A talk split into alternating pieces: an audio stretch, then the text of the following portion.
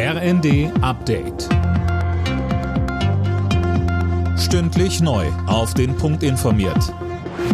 Ich bin Tom Husse. Guten Tag. Der Fußballkaiser wird geehrt. In der Münchner Allianz Arena findet heute die Trauerfeier für den verstorbenen Franz Beckenbauer statt. Lisa Schwarzkopf berichtet. Um die 50.000 Menschen haben in der Arena für die Feier Platz und die Liste der prominenten Gäste ist lang. Neben Bundeskanzler Scholz und Bundespräsident Steinmeier sind auch viele von Beckenbauers Wegbegleitern dabei, etwa die 1974er Weltmeister Uli Hoeneß und Paul Breitner. Zum Auftakt singt Startenor Jonas Kaufmann die italienische Version von Time to Say Goodbye. Die Trauerfeier wird von mehreren TV-Sendern übertragen. Beckenbauer war vor anderthalb Wochen im Alter von 78 Jahren gestorben. Der Weg zum deutschen Pass soll einfacher werden. Der Bundestag hat den Reformplänen der Ampel zugestimmt. Die Wartezeit bei der Einbürgerung soll von acht auf fünf Jahre gesenkt werden und die doppelte Staatsbürgerschaft grundsätzlich möglich sein.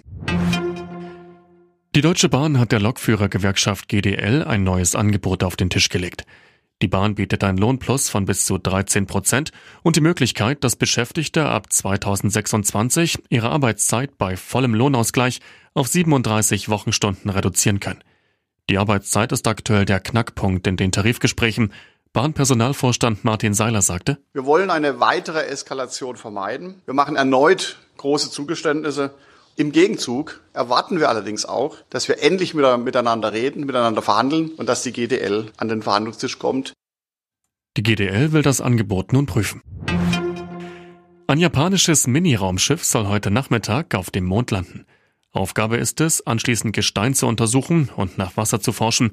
Für Japan ist es der dritte Anlauf in Sachen Mondlandung. Die zwei Vorgängermissionen waren gescheitert. Alle Nachrichten auf rnd.de